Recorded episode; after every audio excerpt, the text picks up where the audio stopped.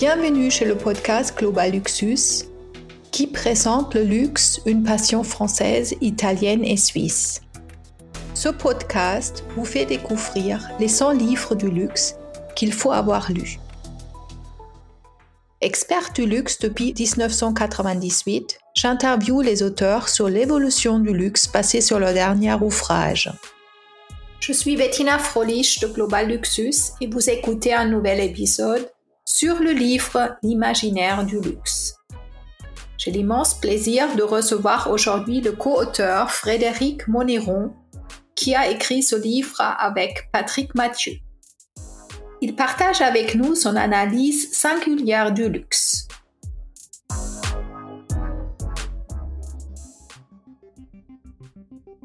Pourriez-vous nous présenter votre parcours professionnel?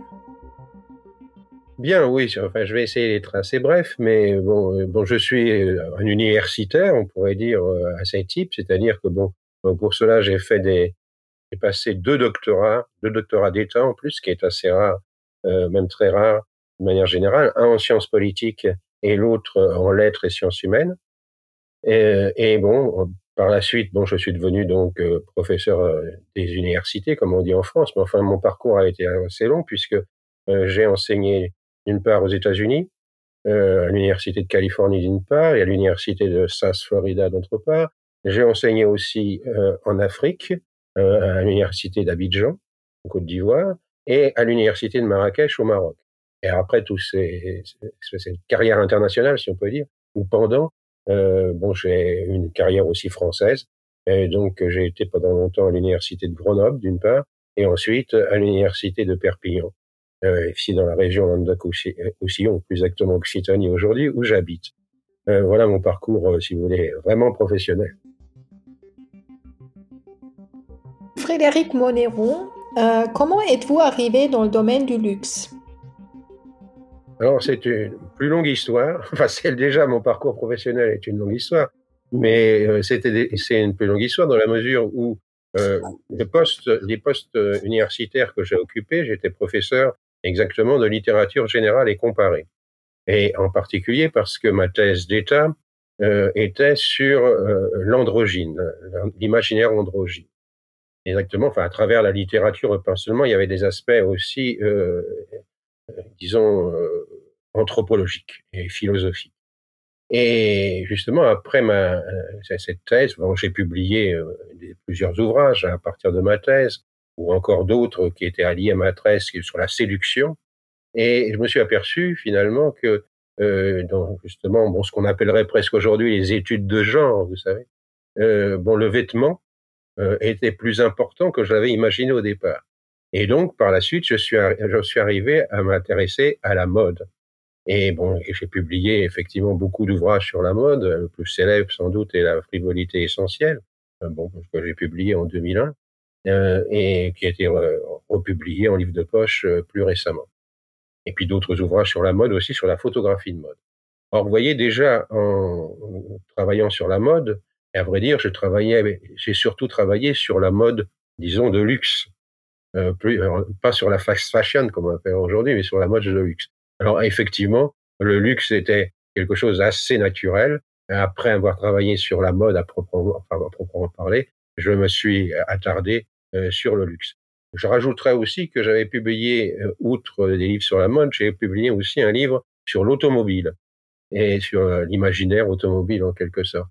Et là aussi, dans ce livre sur l'automobile, je, m'étais déjà intéressé plus aux voitures de luxe, en quelque sorte, euh, qu'aux voitures euh, du kidam moyen.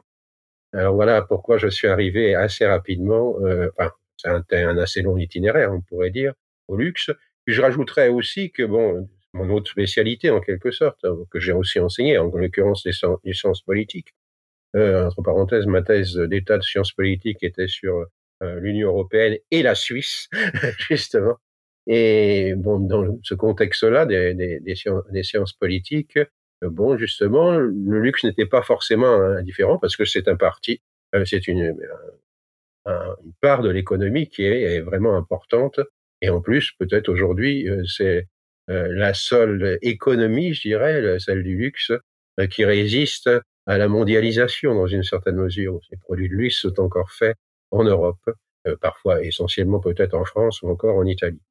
Donc pour ce qui concerne effectivement pourquoi je suis arrivé à m'intéresser au luxe.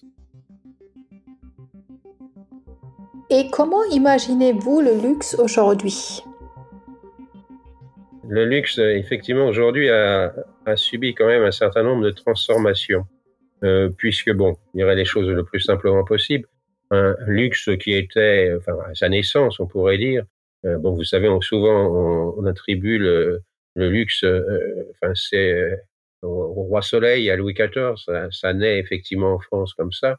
il y aurait sans doute beaucoup de choses à dire sur ce point, mais enfin, admettons que ce soit comme ça, c'était un luxe, disons, ostentatoire. On pourrait dire, par exemple, regardez, euh, niveau architecture, Versailles, voilà, c'est un, un, luxe, on dirait aujourd'hui, qui en jette, en quelque sorte. Et pendant assez longtemps, c'est resté euh, cette forme de luxe-là. Il y aurait déjà d'autres formes, une autre forme de luxe qui s'est introduite, euh, disons, au 19e siècle, bon, qui pourrait on pourrait l'appeler ça le luxe, ce que j'ai appelé le luxe élégance. Et euh, alors bon, c'est un luxe moins ostentatoire qui fait appel à une éducation, qui n'est pas forcément d'ailleurs non plus une question de prix, parce que ça peut coûter peut-être moins cher que le luxe ostentatoire. Alors aujourd'hui, depuis, on pourrait dire maintenant une vingtaine ou une trentaine d'années, apparaît une autre forme de luxe que j'ai pu appeler aussi le luxe confort. Euh, c'est-à-dire, bon, d'une manière générale, si on regarde la mode, mais c'est pas, pas seulement, les gens veulent être euh, bien-être dans leurs leur vêtements. Alors bon, c'était pas forcément euh, initialement euh, la direction initiale du luxe, mais petit à petit, les maisons de luxe, euh, dans une certaine mesure, se sont mis. Il suffit de regarder la, la mode aujourd'hui. Effectivement, elle est faite de ce confort. Alors ça veut dire beaucoup de choses, mais vous voyez l'évolution. Il y a cette évolution assez nette. Bon, alors c'est lié aussi à un certain nombre de choses. Le luxe est en train de changer aussi parce que c'est lié justement à, disons, ce qu'on appelle la digitalisation. Euh, bon, il y a d'autres choses qui se mettent en, place euh, aujourd'hui. Alors, la digitalisation qui a en particulier permis une démocratisation, une certaine démocratisation du luxe. Parce que par exemple, vous voyez, les gens, euh, enfin, moi, par exemple, des jeunes, je vais dire, par exemple, certains de mes étudiants me disaient que bon, jusqu'à une date récente, euh, ils n'osaient carrément pas rentrer dans une boutique de luxe parce qu'ils pensaient qu'ils n'avaient pas le profil d'un acheteur de produits de luxe. Alors maintenant, au moins avec la digitalisation, peut-être ils n'achètent pas, mais en tout cas, ils regardent des produits de luxe. Alors il y a la démocratisation dans ce sens, vous voyez, aussi du luxe qui s'est fait. Alors bon, effectivement, le luxe s'est petit à petit transformé. On pourrait dire dans une certaine mesure, il s'est un peu démocratisé, et surtout au niveau des images qu'il renvoie, euh, qu'il donne plutôt, euh, il y a quand même une certaine transformation aujourd'hui. Même si le luxe euh, ostentatoire, que je vous décrivais tout à l'heure, reste encore. Mais, et puis le luxe euh, élégance, euh, dans une certaine mesure, également. bon, le luxe ostentatoire, alors justement, là, on pourrait définir la clientèle de ces trois formes de luxe. Alors, il est difficile de dire aujourd'hui, mais enfin, on pourrait, je pourrais vous dire, grosso modo, qu'il y a 40% de produits de luxe qui sont encore des produits de luxe ostentatoire, disons, euh, 20% qui sont de luxe élégance, et puis 40% désormais déjà qui sont euh, luxe confort, comme je l'ai appelé. Alors vous voyez, bon, il y a des sortes de, de transformations euh, progressives. Le luxe n'est plus tout à fait ce qu'il était avant. Mais alors la, clientèle est assez différente. Disons, le luxe ostentatoire aujourd'hui, ce que j'appelle le luxe ostentatoire, euh, on pourrait dire que c'est une clientèle un peu de nouveaux riches, en quelque sorte. C'est eux qui veulent en jeter, si vous voulez. Euh, bon, le luxe élégance, c'est une luxe justement, faut une sorte d'éducation.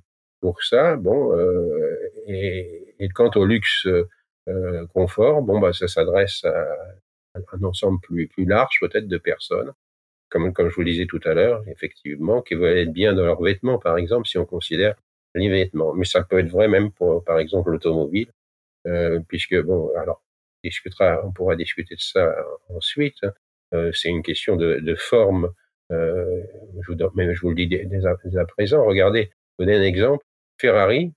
Ferrari, c'est une, voiture longue et, allongée euh, qui fend l'air en quelque sorte. En général, c'était des cabriolets. Bon, en fait, pas confortable. Et bon, on pourrait dire que c'est du luxe ostentatoire. Quelqu'un qui a acheté une Ferrari, il est dans ce sens.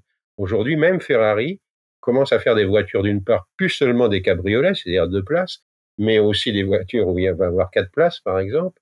Et regardez les formes des Ferrari, des dernières Ferrari, par exemple, elles sont beaucoup plus arrondies. Voiture à vivre, comme on dit, voiture confort. Vous avez effectivement ici un bon exemple de transformation progressive des produits de luxe. Dans cet ouvrage, vous présentez le concept des structures héroïques, synthétiques, mystiques, aussi des marques souveraines, guerrières, productrices. Pouvez-vous nous expliquer ce concept de cet ouvrage alors, oui, là, ça devient effectivement un petit peu plus compliqué. C'est effectivement un ouvrage dans un sens très scientifique, on pourrait dire. Alors, on a essayé, puisqu'après tout, euh, je l'ai écrit avec euh, Patrick Mathieu, un de mes amis, euh, bon, lui qui est d'ailleurs pas universitaire, mais qui est consultant de, grandes marques, de luxe en particulier. Et on s'est appuyé sur les travaux de deux savants, on pourrait dire, français, l'un et l'autre, à savoir Gilbert Durand, dont j'ai été moi-même d'ailleurs l'élève, et Georges Dumézil. Bon, Georges Gilbert Durand, disons, est un anthropologue, euh, et Dumézil était un historien des religions. Alors, pour ce qui concerne Gilbert Durand, justement, un de ses ouvrages les plus célèbres s'appelle Les structures anthropologiques de l'imaginaire. Et bon, vais essayer de vous résumer très très rapidement ce qu'il peut dire, que nous avons appliqué euh, justement au luxe. Euh, simplement que euh, quelque chose qui est absolument euh, fondamental euh, dans la condition humaine, c'est l'angoisse de mort. Nous avons tous peur de la mort, effectivement, qui va limiter notre vie. Et justement, les, les hommes, d'une manière générale, tous, pour pallier cette angoisse de mort, ils créent des images. Alors justement, ils vont créer des images qui vont être un peu diverses et qu'on va pouvoir classer en différentes catégories. Euh, justement, ce qu'on peut appeler les structures héroïques, les structures synthétiques et les structures mystiques. Alors justement, sur ce point, le luxe est assez remarquable, parce que le luxe, c'est aussi, c'est avant tout un problème d'image. Et justement, euh, ce que nous avions remarqué, et ça va effectivement, c'est pour ça aussi qu'on a utilisé les théories euh, de Gilbert Durand, le luxe est vraiment fondé, un produit luxe par définition est fondé sur l'angoisse de mort. Je vais vous donner des, exemples très très simples de ça. Euh, à savoir, euh, par exemple, vous allez voir, c'est assez impressionnant dans un sens. Pensez que après les attentats du 11 septembre à New York, la boutique Hermès a connu, euh, a vu ses ventes exploser de 300%. Bon, s'il y a une marque de luxe, par définition, tout le monde ne, personne ne contestera que Hermès est vraiment une marque de luxe. Vous voyez un bon exemple. Euh, bon, et ça a continué. D'ailleurs, je pourrais euh, continuer à savoir que Hermès, après le tsunami au Japon, même chose. La boutique de euh, d'Hermès à Tokyo, les ventes ont explosé. Plus récemment, avec le Bataclan à Paris, exactement la même chose. C'était d'ailleurs au moment où nous sortions ce livre, L'imaginaire du luxe. Et je me souviens toujours, euh, j'avais un interview d'un journaliste du Figaro, et auquel j'expliquais ça. Et je lui dis, j'ai pas encore eu le temps d'aller demander à la boutique Hermès euh, s'ils avaient vu euh, leur vente euh, monter. Il me dit, mais ne vous inquiétez pas, moi je viens d'y passer ce matin. Ils ont jamais vu tant de monde dans leur boutique. Et encore plus récemment, après le, la première épidémie, enfin le premier jet de l'épidémie de, Covid, en Chine, quand l'épidémie a commencé à s'estomper, la boutique Hermès de, de, de, Pékin a vu ses ventes exploser. Bon, à la limite, sans commentaire, vous voyez, comme quoi, bon, l'angoisse de mort, parce que c'est à chaque fois l'angoisse de mort, euh, entraîne une sorte de pulsion, on va acheter des produits de luxe. Et même les marques de luxe elles-mêmes, je prends à nouveau l'exemple d'Hermès, se sont fondées là-dessus. À savoir, Hermès, euh, vous savez peut-être, euh, c'est euh, en fait, ceux qui ont créé Hermès, ce sont des Français, des protestants français, qui ont subi les persécutions religieuses en France et qui sont réfugiés en Allemagne, près de Cologne. En Allemagne, au XIXe siècle, la marque est montée, des membres de la famille Hermès ont vu, certains ont été tués dans les guerres, disons, napoléoniennes, qui ont suivi. Et ils ont très clairement monté leur maison, justement, sur cette angoisse de mort. Ils le disent eux-mêmes. Alors, vous voyez, cette angoisse de mort, elle est au niveau du consommateur, mais au niveau aussi du créateur de la maths. Je pourrais vous donner aussi d'autres exemples. Pensez, on parlait tout à l'heure de Ferrari. Euh, Ferrari, le commandateur, euh, vous savez que son fils est mort très jeune, il avait 24 ans. il s'est rendu tous les matins, ensuite, à partir de la mort de son fils jusqu'à sa propre mort, sur la tombe de son fils. Voilà encore un autre exemple. Et dans, effectivement, le projet Ferrari, il y a effectivement cela, cette angoisse de mort. Alors, c'est particulier, effectivement, euh, au luxe. C'est pas vrai pour d'autres produits. Euh, ils sont tout, eh, tout, tout, le monde est comme ça. On pourrait, je pourrais continuer à vous donner d'autres exemples. Alors, par conséquent, effectivement, euh, les structures anthropologiques de l'imaginaire de Gilbert Durand s'impliquent merveilleusement bien. Alors, effectivement, à partir de là, on crée des images, les hommes, et en particulier, bon, ce qui concerne les images de luxe, on va créer des images. Alors, certaines images peuvent être classées en, en structure héroïque, structure héroïque, c'est justement le luxe ostentatoire. C'est-à-dire, c'est des, des, images qui vont être fondées sur l'élévation, euh, qui vont être fondées sur la séparation, par exemple, euh, sur ce qu'on peut appeler le déficit pragmatique. Vous voyez, en, quelque sorte, le côté majestueux. Euh, autre forme d'image que créent les hommes aussi, c'est les structures synthétiques.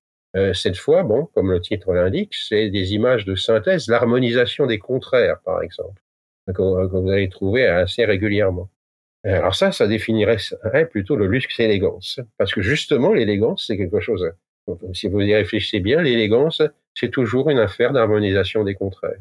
On va dire de quelqu'un qu'il est élégant, euh, quelqu'un justement qui va savoir euh, harmoniser, euh, par exemple, euh, un pantalon de facture occidentale avec une chemise indienne, euh, par exemple. Je vous donne quelques exemples pour en prendre bien d'autres. Enfin, les structures mystiques, au contraire, c'est des, structures de fusion, euh, aussi de repliement sur soi.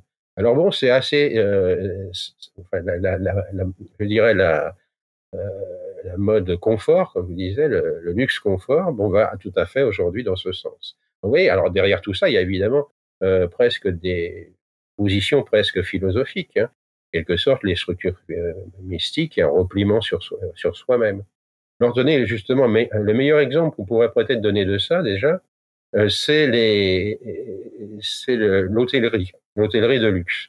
Regardez l'hôtellerie de luxe aujourd'hui. Euh, vous avez ces hôtels majestueux, par exemple, qu'on va trouver beaucoup au Moyen-Orient, vous voyez, bon, qui en jettent, il y a des ruissellements d'or un peu partout, vous voyez. Ça, c'est effectivement le luxe ostentatoire. Vous avez ce qu'on appelle aujourd'hui les hôtels boutiques. Bon, bah, ça, c'est le luxe élégance plus petits euh, hôtels qui euh, vont aller aussi souvent dans l'harmonisation des contraires. Et puis vous avez une dernière forme d'hôtel qui est née plus récemment, euh, qui sont les, les, les hôtels, disons, thalasso, c'est-à-dire euh, sauna, hammam, euh, jacuzzi. Vous voyez d'ailleurs, regardez les formes de ce, là, c'est des cocons, en quelque sorte, assez symptomatiques, symptomatiques du luxe élégance. Alors, vous voyez, bon, c'est, voilà comment on peut analyser le luxe. Alors, ça, c'est, après tout, une sorte d'ambiance générale d'une société. Maintenant, le Georges Dumézil, qu'on emploie aussi, là, on l'a daté beaucoup plus, on pourrait dire, à l'ADN d'une marque. Alors, effectivement, les marques, bon, ils vont avoir, ils vont être soit des marques souveraines, on pourrait dire, marques guerrières ou marques productrices. Alors bon, effectivement, euh, on peut, quand on analyse effectivement un peu l'histoire d'une marque, on voit comment ils sont positionnés. Alors, en conjuguant les deux, vous voyez, euh, on arrive effectivement euh, à pouvoir interpréter le luxe d'une manière tout à fait efficace. Et en plus, ça des on pourrait presque dire, commerciales. Alors, je vais vous donner des exemples. Par exemple, l'exemple suivant, celui de LVMH en groupe effectivement de groupe s'il en est. Parmi les marques qui constituent LVMH, alors d'une manière générale, il est quand même dans l'ambiance d'une société en structure héroïque. Et puis, c'est aussi une marque souveraine. Enfin, ça, ça les, les termes de, de, de Georges Dumézy. Or, justement, dans le groupe LVMH, il se trouve qu'il y a deux marques qui n'ont jamais vraiment marché. Euh, la première, c'est celle de Christian Lacroix. En parenthèse, Christian Lacroix que j'ai connu, euh, c'est bien. Euh, et justement, alors, euh, et puis l'autre, c'est Kenzo. Alors pourquoi? Ben, Tout simplement, on pourrait dire, un autre terme, c'est que cette marque de Christian Lacroix ou de Kenzo, d'une part, elle n'était pas en structure, elle n'était pas des marques souveraines, comme les LVMH d'une manière générale. Et euh, elle n'était pas non plus, en quelque sorte, dans les structures, euh, dans les structures héroïques, encore qu'il était, pouvait l'être un petit peu. Donc, bon, l'explication est très simple. Alors, on pourrait vous donner justement d'un point de vue commercial d'autres choses. Vous savez que LVMH euh, a cherché, à, cherche peut-être toujours, mais a cherché en tout cas à racheter Hermès. Ça coïncidait pas.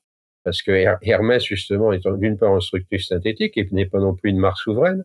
Euh, donc, bon, justement, ça n'allait pas coller. Heureusement, dans un sens, qu'LVMH n'a pas pu racheter Hermès, euh, parce qu'à mon avis, ça aurait été un fiasco. Et d'ailleurs, un, bon exemple aujourd'hui, euh, c'est celui de la marque italienne que vous connaissez peut-être, un peu l'équivalent d'Hermès. Euh, on dit souvent que c'est l'Hermès italien, l'Europiana. L'Europiana que vient de racheter, enfin, ça fait déjà quelques années, euh, LVMH.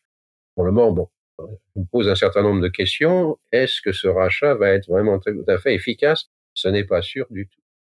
Alors, il y a d'ailleurs d'autres considérations aussi, enfin, plus générales, vous allez voir, je finirai par ça. C'est, euh, disons, j'allais dire, le marché asiatique. Par exemple, Hermès se porte très bien sur le marché asiatique sans être dans un grand groupe comme LVMH. Alors, il y a peut-être justement des, des, des points là-dessus. Euh, c'est que d'une manière générale, je dirais la Chine, mais aussi le Japon, et je dirais peut-être surtout la Corée, euh, sont d'une manière générale, si vous voulez, euh, en structure synthétique.